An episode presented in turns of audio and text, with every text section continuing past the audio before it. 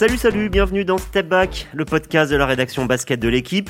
Après avoir parlé d'Euroleague la, la, semaine dernière, avant le titre qui a notamment concerné deux Français, Adrien Moerman et Rodrigue Beaubois, nous revenons à la NBA.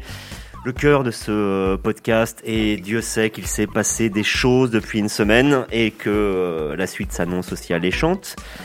Alors ce, podcast, on a décidé de, de l'appeler Vent frais sur la NBA. Pourquoi? Parce que les Lakers sont désormais éliminés. Les tenants du titre ne sont plus en lice dès le premier tour. Le finaliste sortant aussi, euh, Miami, a été éliminé. Boston, l'autre équipe à, à 17 titres de la NBA avec les Lakers, a elle aussi été éliminée. À l'inverse, des équipes comme les Suns ou les Hawks, qu'on n'était plus habitués à voir à ce niveau, sont en demi-finale de conférence. Donc nous allons explorer tout ça aujourd'hui avec Alessandro Pizzus et Amaury Perdrio. Bonjour messieurs. Bonjour Xavier. Début du game. Messieurs, comment ne pas commencer par l'information? Déjà parce que c'est la plus récente, mais surtout parce que c'est la plus forte. Les Lakers ne sont plus là. Ils ont des circonstances atténuantes. Anthony Davis a, joué euh, le sixième match contre Phoenix. En fait, non, il a joué cinq minutes. Il a essayé, ça n'a pas fonctionné. Euh, si on compte aussi euh, les échecs des uns et des autres, peut-être pas forcément de LeBron, encore que on va en parler, on va dire qu'on se dirigeait hein, quand même vers ça. Alessandro, est-ce qu'il y a une forme de logique dans cette élimination des Lakers?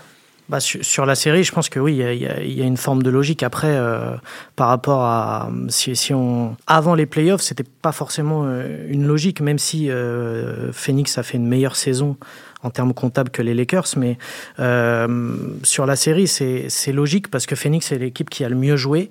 Euh, c'est aussi aussi, il faut le dire, les Lakers ont vraiment mal joué. Euh, ils ont eu beaucoup d'absents, beaucoup de circonstances, tu, l'as évoqué. Mais sur cette série, enfin, moi j'ai trouvé vraiment que le, capital équipe euh, collectif de Phoenix était vraiment bien au-dessus euh, que celui que les Lakers nous avaient habitués ces derniers mois, en fait, ces derniers, enfin, par rapport même par rapport à la saison dernière et même par rapport à ces derniers mois. Donc oui, il y a une forme de logique qui est respectée. Quitte à faire trop simple, euh, pas de Davis, pas de qualification, c'est ça, Maury bah, c'est simplifier la chose, mais il y a une forme de réalité. Hein. Euh, LeBron James ne peut pas gagner un titre à lui tout seul. Et pour rejoindre ce que disait Sandro... Il ne le faisait pas plus avec les Cavs. Exactement. Non, non, il n'y arrivait pas plus, mais ça tient aussi à cette notion d'alchimie hein, dont, parlait, euh, dont parlait Sandro, et ça revient beaucoup dans les médias américains euh, aujourd'hui. Euh, voilà, il n'y avait pas d'alchimie chez les Lakers. Euh, une fois Davis sur la touche, il y avait personne pour prendre le relais derrière, il y avait personne pour step up, comme on dit, pour, pour, pour aller chercher ses points, gratter et récupérer ses tickets shoot. Et, et au final, on, on tombe quand même face à une équipe de Phoenix qui est deuxième, avec euh, ce collectif harmonisé par Chris Paul, même blessé. Chris Paul avait de l'influence chez les, Suns, pardon, euh, là où finalement il n'y avait personne pour créer un peu ce, cet état d'esprit guerrier chez les Lakers, qu'on sentait un peu abattu, fatigué par les blessures, fatigué par, par l'enchaînement entre les deux saisons. Hein. Tu le disais avec Miami, ce sont les deux équipes qui ont eu le moins de repos entre deux saisons, 72 jours. Euh, je pense qu'à un moment donné, dans une saison aussi éreintante, ça finit par peser. On a l'impression euh, que les Lakers n'ont jamais voulu en fait euh, disputer cette saison. J'exagère un peu, mais souvenez-vous de LeBron disant euh, je ne jouerai pas euh, avant l'année 2021 euh, des Noëls comme on nous l'impose. Donc, il l'a fait finalement parce que il y a un moment, il y a des intérêts supérieurs, euh, j'allais dire de la nation, au moins de sa franchise et de l'NBA. Mais, mais résultat, ils, ont mal démarré, ils ont mal continué, ils ont mal terminé. Il y a une forme de cohérence à l'intérieur de leur saison. Je, je suis d'accord avec, avec ce que tu dis parce que en fait, j'ai eu l'impression assez vite dans la saison que comme ils venaient de gagner le titre et que ça faisait un certain temps qu'ils n'étaient pas monter tout en haut de la pyramide en NBA, qu'ils avaient le sentiment un peu du devoir accompli. Et on a senti assez vite que ça serait difficile de, de faire un back-to-back, -back. même si au début de la saison, ils étaient plutôt, c'était une équipe qui était très correcte à l'ouest.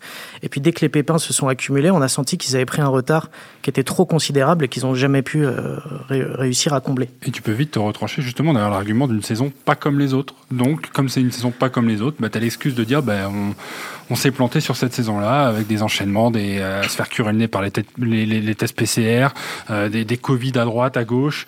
Euh, voilà, un coaching un peu différent parce qu'il y a une équipe différente qu'on qu n'a pas réussi à monter autour d'un état d'esprit ou d'une philosophie de jeu.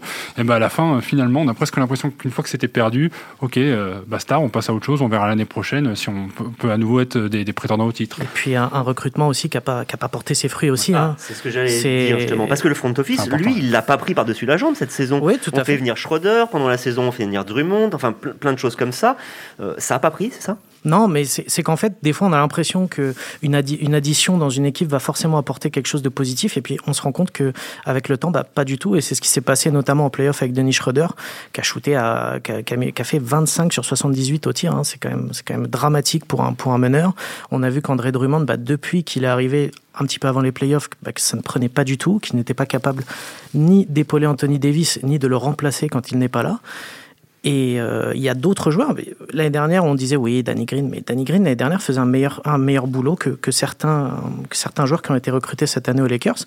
Et juste pour terminer, c'est ce qui est assez dramatique, je trouve, c'est la, la, la, rotation intérieure à, aux Lakers qui, qui, qui, était, qui était juste dingue parce que sans Davis, ils avaient quand même Marc Gasol, André Drummond, Montrezarel qui a complètement disparu depuis, euh, depuis trois mois. Et au final, bah, il se retrouvait avec pas grand-chose. Hier, Marc Gasol a mis, a mis zéro point euh, pour 7 passes. Il a joué 17 minutes. Montrezarel a joué à peine 10 minutes. Enfin, il y a quelque chose qui ne va vraiment pas dans cette équipe, dans la, rotation intérieure. Ce qui, va vraiment à, décharge des Lakers, on l'a déjà évoqué, c'est le fait qu'il n'y a pas eu assez de, coupures hein, entre cette saison et la précédente. Miami le prouve aussi. Les deux, enfin, les deux finalistes sortants sont éliminés. Miami, c'est pareil. Ça, à Maurice, ça n'a pas pris pendant la saison. Un peu à la fin quand ils ont fait des ajustements euh, avec Trevor Ariza qui est arrivé.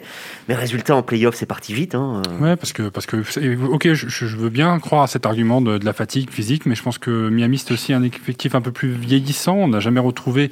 C'est à moitié vrai. La... Les Nunn et Robinson. Oui, oui, bien sûr, mais finalement il y a des joueurs qui peut-être dans la bulle d'Orlando surjouaient parce que contexte différent, parce que pas de public, parce que investi d'une mission de se dire on se prive de, de famille, de public pendant des semaines, donc on se donne à fond pour donner du sens à, cet isolement en Floride, là où on retrouve finalement sa salle, mais une ambiance un peu, enfin voilà, euh, terne. Je, je, sais pas, on peut l'expliquer par ça, mais moi je voudrais pas, euh, en fait, qu'on qu tombe juste dans ce travers-là, parce que ben, dans ce cas-là, ça, veut dire quoi Des autres équipes qui, elles, se donnent à fond ou qui, en fait, qui galvautent pas euh, ce, titre NBA. Donc, euh, pour, pour les Lakers, bah, il y avait un recrutement assumé. Rob Pelinka, en début de saison, il dit on, va chercher le, le, repeat. Et, et, un Marc Gasol, je trouve dramatique de, de voir comment, comment évolue Marc Gasol euh, aux Lakers avec ses états d'âme. Il hein. faut se rappeler que pendant la saison, à un moment donné, il ose, il ose dire euh, ça me va pas. Mais donc ça, ça traduit un peu c'est cette équipe qui, qui, qui, qui vraiment s'est pas harmonisée euh, au fil des semaines comme comme c'était souhaité. Et je pense qu'évidemment les blessures de LeBron et Davis pendant la saison n'ont absolument pas aidé. Et puis ce sont des équipes qui ont douté. Je trouve que le point commun qu'elles ont toutes les deux, c'est que leurs superstars se sont blessés quand même beaucoup cette saison. Elles ont loupé beaucoup de matchs, que ce soit Jimmy Butler à Miami ou que ce soit LeBron James ou Anthony Davis. C'est des joueurs qui ont loupé plus de 20 matchs chacun, même plus de, plus de 30 pour Anthony Davis. Donc, 11 joueurs ont disputé l'intégralité de la saison régulière dans toute la NBA. Voilà. C'est le total le plus faible, alors qu'elle était plus, pas plus courte. Enfin, du moins, il y avait moins de matchs. Mais est-ce qu'il n'y avait pas trop de matchs? Je me pose la question pour qu'en gros des équipes comme les Lakers et, et, et, Miami puissent supporter de chercher le titre en 9 mois. Deux titres différents en 9 mois et non pas en 12. Euh, Est-ce qu'il n'aurait pas fallu en faire? Alors je sais bien qu'il y a des intérêts financiers, télévisuels et plein de choses, mais, mais, par exemple en faire 60 en saison régulière pour un peu alléger tout ça, plutôt 72 Ton intérêt financier euh, ou marketing, c'est aussi dans les salles remplies. Et mais est-ce que c'est à nous de défendre ça? Non, mais tu t'es retrouvé, tu t'es retrouvé dans, dans, dans, une saison NBA où les salles n'étaient pas remplies, à défendre un calendrier à 72 matchs, là où euh, finalement tu pourrais tu, tu suggères un, un calendrier aller-retour. Ben, je pense qu'un calendrier juste aller-retour, euh, ben, tu réduisais de 10 matchs déjà, quasiment. Euh, tu te retrouvais à jouer de décembre à avril, euh, peut-être même mars. Voilà, tu, tu tu faisais une croix sur le sur le All-Star Game parce que finalement ça c'était pas prévu aussi. Enfin, toutes ces petites choses mises bout à bout fait qu'on a fatigué les organismes sans oublier le protocole dont tous les joueurs disent qu'il est éreintant au possible parce que c'est des tests tous les jours. C'est euh, au, moindre doute euh, il faut s'isoler, on, on, voyage pas etc. Enfin c'est des conditions où, oui c'est une adversité supplémentaire pour les équipes. Résultat, euh, ce qu'on avait imaginé, au moins pour la, la conférence Ouest, euh, n'aura pas lieu, puisque euh, on avait quasiment tous voté pour une finale de conférence Lakers-Clippers. Les Clippers, à, au moment où on enregistre et au moment où ce podcast sera diffusé, n'étaient pas encore éliminés. Euh, du moins, il y a une chose qui est vraie, c'est qu'ils ont déçu. Ils ont beaucoup déçu. Ils sont allés gagner deux fois, certes, euh, à Dallas, mais la façon dont, dont Luka Doncic leur fait la chanson, voilà, on a, on a l'impression qu'en gros, là, il vacille sur ses, euh, sur ses bases. Hein. C'est ça, euh, Sandro bah, En fait, euh, c'est assez, assez bizarre parce qu'on a l'impression qu'ils font exactement les mêmes erreurs que l'année dernière. Donc, on a l'impression qu'ils apprennent pas en fait chaque année. Et ce, Alors qu'ils n'ont pas le même coach Oui, ils n'ont pas le même coach. Et surtout, ils ont, ils ont, je trouvais qu'il y avait eu une forme de par rapport à l'année dernière où ils avaient beaucoup trop euh, géré leur saison, cette, cette, année un petit peu moins, même s'ils l'ont géré aussi. Et ils étaient très très sûrs d'eux avant de commencer cette, euh, cette campagne de playoff en disant qu'ils avaient vraiment appris par rapport à ce qui s'était passé l'année dernière. On a vu que sur les deux premiers matchs, bah, ils passent complètement à côté. Et en plus, c'est assez bizarre parce que leurs deux leaders. Ça, c'est récurrent chez eux. Playoff P l'année dernière, Paul George qui, qui, Exactement. comme ça, alors que ça fait quand même pas mal de temps qu'il avait des soucis dans, en post-season. C'est voilà, c'est récurrent. C'est récurrent, mais c'est le problème, c'est qu'en fait, on change le coach, euh, on change aussi parfois aussi ce qui entoure les deux stars, Paul George et Kawhi Leonard, mais en fait, bah, pour l'instant, alors ils sont pas encore éliminés évidemment, comme tu l'as dit, mais euh, on sent, j'ai l'impression que c'est pas une équipe qui arrive à maturité en fait. Est-ce que le projet n'était pas vicié dès le début? Est-ce qu'en gros, euh, créer une équipe autour de Paul George et Kawhi Leonard, aussi talentueux et soit-il, même si surtout Léonard, a donné des gages, des gages sur ses performances. C'était la bonne euh, formule, la martingale mais, la, formule sur le papier, je pense qu'elle fonctionne, mais il faut habiter le projet. Euh, on sent, on sent, c'est un peu comme les Lakers, euh, les Clippers, on les sent pas habités par l'envie d'aller chercher un titre, on les sent pas morts de faim, comme on, peut sentir finalement Phoenix qui joue ses premiers playoffs, qui a envie de passer des tours, qui a envie de justifier sa, son, nouveau statut. je, je comprends pas comment cette équipe des, je comprends pas comment cette équipe des Clippers, qui a quand même beaucoup de talent et même des, joueurs de l'ombre qui sont capables de faire des, très belles choses, euh, en fait, elle juste, ne montre pas qu'elle a juste envie de tout éclater sur un terrain. En fait, on a l'impression qu'ils se voient déjà comme s'ils avaient déjà battu Dallas et qu'ils se voyaient déjà plus loin parce que Dallas c'est ils vont les battre c'est sûr c'est un peu c'est une question de mentalité je pense chez les Clippers qui est, qui est vraiment pas mm. bonne c'est comme, comme, euh, comme dans le cyclisme, quand tu as le peloton qui gère l'avance des, des, échappés, et puis ils sont persuadés qu'ils vont les rattraper, et puis bah, de temps en temps, l'échappée va au bout parce que tu as trop voulu gérer. Bah, c'est un peu l'état d'esprit des, des, Clippers, j'ai l'impression. On appellera ça le moment Gaëtan Scherer, merci euh, Maurice. Euh, c'est vrai que y a, si on doit être un petit peu cynique, on va dire que si les Clippers se sont éliminés, donc le, le match 6 avait lieu dans la nuit de vendredi à samedi, Nicolas Batum sera en vacances. Ce serait peut-être pas une mauvaise chose pour nous, pour l'équipe de France. Euh, sachant qu'Evan Fournier l'est, lui, justement, Boston a été éliminé. Donc les deux équipes à 17 titres, qui ont cumulé 34 euh, des titres de la NBA, les Lakers et les Celtics, sont éliminés. Boston, ce qui est intéressant, c'est que euh, la saison était à peine terminée, qu'on était déjà passé à la suite. au bout de quelques jours, on a eu donc l'annonce du départ de Danny Ainge, qui était en gros le grand architecte quelqu'un qui a fait des miracles. Rappelons que c'était il y a plus d'une décennie, mais c'est lui qui avait constitué le fameux euh, trio euh, Ray Allen, Kevin Garnett, euh, Paul Pierce. Quatuor même avec Rajon Rondo, on peut dire. et quintet avec Kendrick Perkins. Bon, pardon, j'ai essayé quelque chose. non, non, c'était donc Danny Henchpar, remplacé par Brad Stevens, qui semblait effectivement un peu à bout de souffle, au moins avec cette version-là des, des Celtics. Est-ce que ça vous semble une bonne chose pour eux d'avoir réagi vite et surtout dans cette direction? Bah, quand on voit la, la, saison, et je dirais même depuis, depuis 3-4 ans, en fait, Boston, c'est évidemment une équipe qui compte à l'Est, mais a été toujours en dessous des attentes. C'est-à-dire qu'avec le potentiel qu'on lui donnait, bah, même quand elle allait plus loin, on espérait toujours plus. Exactement. Même quand euh, l'année dernière, dans la bulle, euh, il pouvait espérer faire, faire une finale NBA. Mais en fait, à chaque fois, il y a quelque chose qui n'a pas fonctionné sur la dernière marche. Alors là, cette saison, ça, ils n'ont ils, ils ont pas pu aller jusqu'à la dernière marche parce qu'ils ont complètement raté leur saison. Et moi, j'ai l'impression qu'en fait, depuis, c'est pas une décision qui s'est faite du jour au lendemain là, le, changement, parce que euh, être éliminé d'une série de playoffs et quelques heures après annoncer euh, Daniel, j'étais là quand même depuis 2003, hein, euh, que Daniel prend sa retraite, que Brad Stevens passe du coaching à la présidence des Celtics, hein, il deviendra président des opérations basketball. C'est quand même quelque chose, à mon avis, qui se, qui se. Avec en plus la rumeur qui a qui a surgi au même moment que Kemba Walker serait libéré, ou du moins ils essaieraient de le transférer. Ils essaieraient de le transférer le ménage, quoi.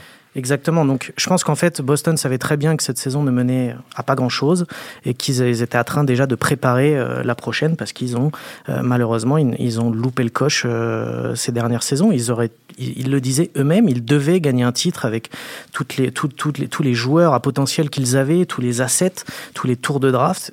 ça n'a pas été le cas. Donc oui, c'est une bonne décision, je pense, pour Boston parce qu'il faut changer quelque chose. Ce qui, est assez fou, ce qui a changé, je trouve, c'est le départ de Gordon Hayward, dont on disait qu'il n'était pas assez bien intégré à Boston et on trouvait que ça ne fonctionnait pas.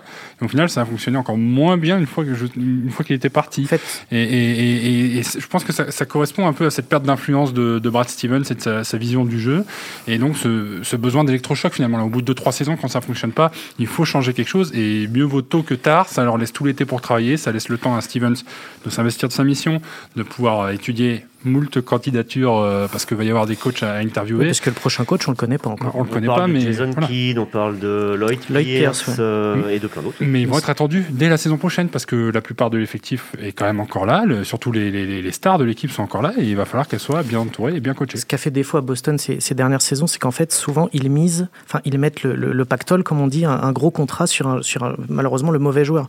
Gordon Hayward, c'est pas sa faute. Hein, et au bout de 10 minutes euh, lors de son premier match, il s'est fait les la cheville en équerre. Donc ça c'est un, c'était pas sa faute, mais malheureusement, c'est un contrat qu'ils ont, ils ont traîné pendant longtemps.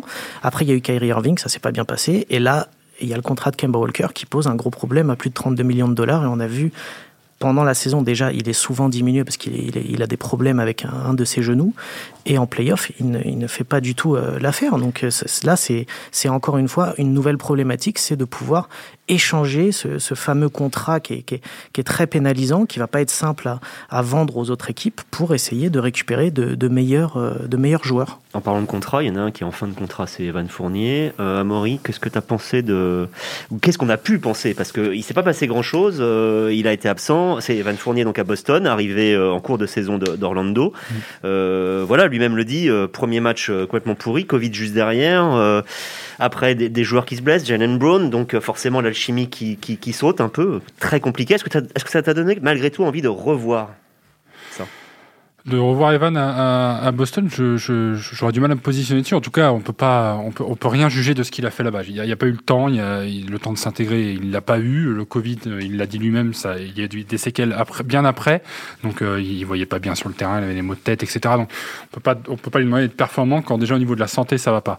Euh, après, il dit qu'au moins il a aimé ce qu'il a vu en termes de structure. Mais je pense, je pense que parce que ça reste une, ça reste une franchise très bien structurée, très bien pensée, euh, avec avec avec cette volonté de, de puiser dans le talent, mais aussi de, répartir la charge. Donc je pense que euh, Evan à, à, Boston, ça peut et ça doit fonctionner.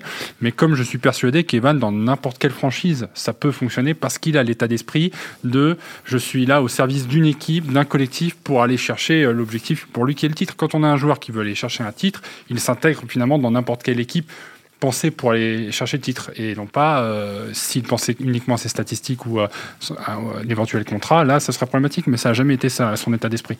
La nature ayant horreur du vide, ben, on n'a plus les Lakers, on n'a plus le Heat, on n'a on a plus les Celtics, on n'a peut-être bientôt plus les Clippers. Euh, par contre, on a les Suns. Et, et les Suns, euh, quand on y repense, il y a quelques années, avec des effectifs dont aujourd'hui je pense que 80% des joueurs sont soit en G-League, soit euh, en Europe et pas forcément en Euroleague. Hein. Euh, euh, voilà, c'était pas grand chose. Là, ils sont là. quid de leur duel face à face à Denver? Qu'est-ce qu'il faut en, penser d'après toi, Alessandro? Est-ce que déjà tu es un favori? Est-ce que ça te paraît un duel alléchant? Ah ouais, c'est un, c'est un duel, franchement, c'est un, c'est un duel très alléchant. est-ce que j'ai un favori Là, pour le coup, je ne suis, pas, je suis, pas, je suis pas un grand porte-bonheur, mais pour le, pour le coup, désolé pour les des Suns, hein, mais si j'ai un favori, ce serait plutôt les Suns parce que je trouve que ce qu'ils ont montré, c'est vraiment très impressionnant. Moi, ce qui m'impressionne aussi, c'est cette maturité qu'on voit. Il faut pas oublier quand même que pour ce groupe, c'est euh, en collectif. Hein, c'est une première campagne de playoff ensemble. L'équipe la euh, plus jeune des playoffs. Hein. Oui, c'est l'équipe la plus jeune des playoffs. Tu as tout à fait raison. Malgré Chris Paul Malgré Chris Paul. Malgré Chris Paul. C'est vrai que DeAndre Ayton et Devin Booker sont, sont pas très âgés, font bien baisser la, la, moyenne d'âge. Mais euh, oui, moi je pense que c'est une équipe qui est là qui engrange beaucoup d'expérience. Et bon, après, on va voir hein, s'ils peuvent, s'ils peuvent battre Denver. Mais, euh, mais franchement, c'est très impressionnant. Et je pense que c'est de, très bon augure pour la suite. Et ça récompense, comme tu l'as dit, euh, Xavier, le, travail euh, après des années quand même très difficiles. c'est vrai que Phoenix mérite. D'un autre côté, il tombe sur Denver. Denver n'impressionne jamais grand monde, on va dire de façon globale. Mais depuis les playoffs de l'an dernier, on a vu qu'en fait, c'était peut-être l'équipe la plus difficile à éliminer. Entre à chaque fois qu'on mène face à eux, euh, à chaque fois qu'une équipe fait un exploit ou qu'un joueur fait un exploit, le fameux match à 55 points de Damien Lillard, Oui, enfin le match à 55 points d'Amien Lillard, c'est euh, Denver qui l'a gagné et qui, qui s'est qualifié à la fin. C'est Denver. D'ailleurs, pour l'anecdote, presque heureusement qu'ils soient qualifiés 4-2 puisqu'ils avaient prévu de jouer en back-to-back les matchs 6 et 7. Ça, on l'avait jamais vu pour l'anecdote. Hein. Il aurait dû ah, se rejouer euh, cette nuit pour pouvoir passer direct. Donc, euh, oh, je vais se demander si les autres n'ont pas lâché. Denver, qu'est-ce qui fait qu'il soit si difficile à décrocher à Maury bah Déjà, ça, tout repose sur Nicolas Jokic, mais surtout ils arrivent à faire. Portland avec Damien Lillard. Oui, mais ils arrivent à faire oublier quotidiennement que Jamal Murray n'est pas là. Et, qu'il n'y a pas que lui qui est absent. Et y a pas La moitié des extérieurs sont absents. Voilà, mais on a, on a donc un secteur extérieur euh, dévasté, et pourtant ils sont là, ils gagnent les matchs parce que évidemment, on a un, Nikola Jokic qui est rayonnant, qui a voilà, qui, on peut rien, on peut quasiment rien faire contre lui. Donc déjà, on a un joueur qui qui fait, c'est la plaque tournante d'une équipe, et en plus de ça, et là c'est pour moi voilà, c'était déjà une révélation pendant la saison, mais je trouve que Michael Porter Jr. s'est révélé en, lieutenant idéal, capable de marquer euh, de loin, de prendre feu. Euh, du coup, ça, ça, devient une équipe assez euh, incontrôlable. Tout ce que tu dis, c'est résumé en une action. C'est celle à la fin de la deuxième prolongation du fameux match 5, où on, regarde tous Lillard avec des, des yeux écarquillés. Or, quelle est l'action du match?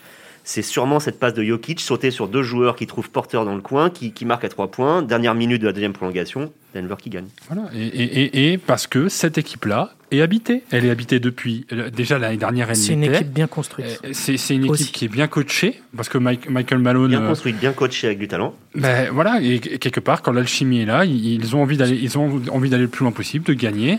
Euh, ils, ont accepté le rôle de Nikola Jokic dans, cette équipe-là, parce qu'il faut accepter qu'un joueur de, sa stature, de son poids et son style de jeu puisse être celui qui dicte le, jeu au sein de l'équipe. Ben, ben, tout le monde, voilà, fonce à fond là-dedans. On a Facundo Campazzo qui est, excellent dans la, dans la gestion, justement, qui fait oublier. On, arrive à faire oublier les absents dans cette équipe-là. Mais ils font oublier les absents parce qu'en fait, leur équipe est bien construite. Parce que tu vois, si, si Jamal Murray n'est pas là, effectivement, c'est une grosse perte. Mais quand tu vois que Facundo Campazzo ou Montemoris sont capables d'apporter dans des, dans des styles complètement différents. Hein. Austin Rivers était chez lui sur son canapé pendant la moitié de la saison, à, rappeler euh, son père et un certain nombre Mais ça, c'est quand on fait des bons choix. Quand on, quand, voilà, et quand on construit bien son équipe. Tous les joueurs sont concernés, tous les joueurs sont motivés. Voilà, et ben à la fin, c'est ça qui fait que euh, on, gagne des matchs et des tours. Alors après, je, voilà, je peux, peux pas te dire aujourd'hui que Denver va absolument euh, battre euh, Phoenix, mais en tout cas, je trouve l'exotisme de cette affiche très intéressant parce que je pense qu'on a, vraiment deux équipes qui m'ont proposé des choses différentes et j'ai hâte de savoir quel, style de jeu va prendre le dessus. Est-ce que l'affaiblissement de, de, Denver à l'arrière, là, c'est pas un peu trop face à une équipe qui a Chris Paul et Devin Booker? Et deuxième question, euh, Nikola Jokic étant en soi inarrêtable de par sa technique, est-ce que malgré tout, DeAndre Ayton, qui a fait un excellent travail euh, au premier tour, euh, peut contribuer à l'intérieur d'un système collectif à au moins faire baisser un petit peu son influence, si ce n'est sa réussite? Alors, euh, pour la première partie de la, de la question, c'est-à-dire pour, pour, les arrières, euh, ça va quand même dépendre beaucoup de l'état physique de Chris Paul, qui est, quand même, qui est quand même un petit peu en difficulté là, avec son épaule. On l'a vu, hein, ses derniers matchs sont pas forcément faciles pour lui. D'ailleurs, son temps de jeu a un peu baissé parce que je pense qu'il peut pas tenir plus pour l'instant.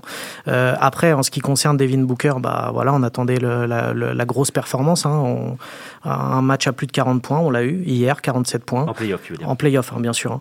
Euh, parce qu'il tournait à 30 points de moyenne hein, sur, sur la série, 29,7 pour être précis. Mais, mais là, euh, personne va pouvoir défendre sur Devin Booker, je pense. En tout cas, personne n'a les armes pour défendre sur lui. Euh, et en ce qui concerne Nikola Jokic, euh, j'ai été un peu déçu par, euh, par Youssouf Nurkic, justement, le, le, pivot de Portland, qui n'a pas été, à, mon, à, mon, sens, pas, pas, très efficace sur lui, notamment en défense. Et franchement, là, la grande, la grande surprise, parce qu'on ne peut pas être surpris par le niveau de Booker et de, Chris Paul, la grande surprise, c'est franchement le, niveau d'Eaton. Euh, moi, je l'ai trouvé exceptionnel euh, dans la dimension physique. Il a été capable d'apporter énormément. Euh, il ne score pas autant, que, Et encore, au début, ouais, mais sur la fin de série, un peu moins, mais parce qu'il était encore plus concentré sur les tâches défensives. Et je trouve que c'est vraiment un, un, progrès que moi, je n'attendais plus hein, de cette saison, après ce que j'avais vu. Et là, franchement, c'est assez impressionnant et j'ai hâte de, de, voir comment il pourra euh, pas stopper Jokic, parce que je pense que c'est pas possible, mais comment il pourra mieux freiner euh, Jokic. Il va falloir attendre un petit peu. Hein. Le, premier match de cette euh, série euh, aura lieu uniquement euh, lundi soir. voilà. D'ici là, il y aura eu deux, les deux premiers matchs dans les demi-finales de la conférence Est de l'autre conférence. On va passer les 5-10 dernières minutes de, notre podcast justement à évoquer ça. Alors, on finira sur Milwaukee-Brooklyn parce qu'il faut peut-être finir par la cerise sur le gâteau. Parlons pour l'instant des Hawks. Pardon, pas seulement les Hawks. Sixers face aux Hawks. Si je parle des Hawks, c'est parce que c'est un peu comme les Suns. C'est une équipe, on la voyait venir. Euh, ils avaient fait un très beau recrutement l'année dernière. On les a vus aussi décevoir un peu en début de saison. Résultat, ils sont là où on les attendait, c'est-à-dire top 4 de l'Est. Euh, est-ce que vous les voyez exister face aux Sixers? Même si je vois déjà la réponse arriver, tout dépendra de la présence de... Joel Embiid. Voilà, donc euh, aujourd'hui, honnêtement, Joel Embiid, si j'ai bien compris, petite déchirure dans un ménisque d'un genou. Ça peut faire mal. Voilà, Ça peut faire mal. Euh, après, Déjà, ça fait mal, mais ça fait mal longtemps bah, euh, c'est quand même un joueur qui s'engage physiquement, euh, hein, qui n'hésite pas à courir, qui n'hésite pas à aller euh, d'un panier à l'autre, à, pénétrer, à se jeter. Voilà. Donc, euh, bah, à un moment donné, il y a, y a deux, choix, deux, choses l'une. Soit il continue à se donner à 100% physiquement, il prend un risque. Et est-ce que finalement, à un moment donné, le genou lâche? Et dans ce cas-là, je pense qu'on ne pourra plus trop donner d'espoir pour Philadelphie. Ou alors finalement, c'est une micro déchirure qui, qui, sera sans conséquence. ou alors il choisit de jouer un peu en retrait, ce qui sera finalement à l'avantage d'Atlanta. Par contre, Atlanta, j'ai envie d'y croire parce que parce que voilà, c'est une équipe qui, effectivement, tu disais, fait penser à, Phoenix. C'est dans le thème euh, du podcast un peu, c'est un vent de fraîcheur. On, aime voir un peu ce, jeu là, délié avec euh, Trey Young en électron libre, mais c'est quand même bien pensé avec euh, Bogdanovic. Les, les postes extérieurs sont sont, assez équilibrés. Clint Capella qui fait le travail à l'intérieur. Moi, j'ai juste du mal à comprendre à quoi servent totalement DeAndre Hunter et, John Collins à l'intérieur du système. Hein. Je parle pas évidemment des joueurs. Bah, DeAndre Hunter, il avait commencé très très très fort la, saison avant de se blesser. Ça, ça fait vraiment un coup d'arrêt. Et en fait, quand il est revenu, bah, il y avait d'autres joueurs qui s'étaient imposés, comme Kevin Werther, qui, avait, qui, était très très bon à ce moment-là. Et idem pour Bogdanovic, qui était revenu lui-même d'une blessure. C'est ça aussi l'histoire de la, de la saison des Hawks, c'est qu'en fait, ils ont eu beaucoup de joueurs blessés assez souvent en fait. Et je trouve que là, on est en train de voir en playoff ce qu'on aurait dû voir en régulière, c'est-à-dire mm. une équipe totalement euh, avec, avec beaucoup de potentiel, avec, avec, un, avec une vraie force offensive. On est en train de le voir. Je pense qu'ils vont être un peu justes parce que malheureusement une campagne de playoff pour euh, pour se on va dire pour euh, se roder c'est un petit peu c'est un petit peu hard mais franchement, c'est une équipe qui, tourne bien, qui, est plutôt bien coachée en plus, et avec, comme tu l'as dit, un triangle euh, qui a été exceptionnel et qui a en plus fait le show face à, face à New York au premier tour. Il a beaucoup parlé, il y a eu du trash talking, il a assumé. Donc euh, j'ai hâte de voir ça. Et moi, ce que j'adore justement dans cette série, c'est le duel des contraires d'un côté euh, au, poste de meneur, même si avec ces joueurs-là, ce poste-là n'est plus aussi simple, mais c'est le shooter fou à 3 points triangle contre le joueur Ben Simons qui fait tout sauf tir à 3 points. Non, ouais, c'est bien. Et moi, voilà, j'espère que ça va pas faire un 4-0 qu'on n'a pas vu venir. Euh, je pense que c'est une série qui mérite d'être accrochée. Je ne vois pas ce serait vraiment possible. Voilà. Mais, et surtout, euh, parce qu'on va y venir après, il euh, faut pas oublier que le vainqueur de cette série-là va devoir scoltiner soit Milwaukee, soit Brooklyn. Donc il vaut mieux que cette série soit accrochée pour rentrer dans le vif du sujet derrière sur la finale de conférence. Accroché parce qu'il faut être dans une dynamique. Oui. Mais avec la fatigue qui va avec, non? Bah, accrocher, si c'est six matchs, euh, ça te laisse quand même un peu de repos. Euh, voilà, faut, faut, faut, faut, faut l'ambiance des playoffs, faut, faut l'intensité, faut, faut aller prendre des coups là un peu à droite à gauche. Je trouve que New York a pas donné euh, grand chose à, à, à, bagarrer, je trouve, à, Atlanta. Philadelphie, on n'en parle pas, premier tour beaucoup trop facile. Donc il faut voilà, faut monter en puissance parce que la finale de conférence face à un des deux autres, c'est encore un niveau au-dessus, je pense. Moi, je me, je me, mouille si, mais tout est dans le si, euh, Joel Embiid euh, parvient à jouer match après match à un niveau euh, honorable. Je vois bien les Sixers aller très loin parce que vraiment, à force de voir les matchs, je trouve que c'est vraiment très très bien construit comme équipe. Le seul problème, tu viens de le dire à Maury, c'est qu'en face, on a les épouvantails. Alors, entre Brooklyn et Milwaukee, quel est le meilleur épouvantail ou le plus effrayant plutôt? C'est ça le problème d'un épouvantail, Sandro. Ah, le plus effrayant, enfin, pour, pour, moi, le plus effrayant, c'est Brooklyn. Par définition. Par définition. Mais, mais je parle au-delà du papier, parce qu'ils ont montré. Oui, même. Je trouve aussi quand même. Je, alors attention, hein, je, je, trouve que Milwaukee, c'est vraiment une, équipe qui, qui, fonctionne très bien. Ça fait déjà plusieurs années que ça fonctionne très bien. On a l'habitude de les voir dans le top 3 de la, de la conférence. C'est solide, ils ont un double MVP dans, dans leur rang. Il n'y a pas de souci, ils ont une stabilité, ils sont à maturité. Mais cette équipe est tellement, enfin, l'association Harden, Irving, Durant est tellement dingue, et là on commence à voir que ça prend forme parce qu'en régulier on n'a pas pu les voir euh, beaucoup ensemble. Et en fait, ils ont de l'expérience en playoff, ces trois joueurs. Donc là, on est en train de voir aussi que, franchement, ils ont roulé sur Boston. Boston a pris un match, mais c'est vraiment anecdotique. Donc, 50 points de Tatum.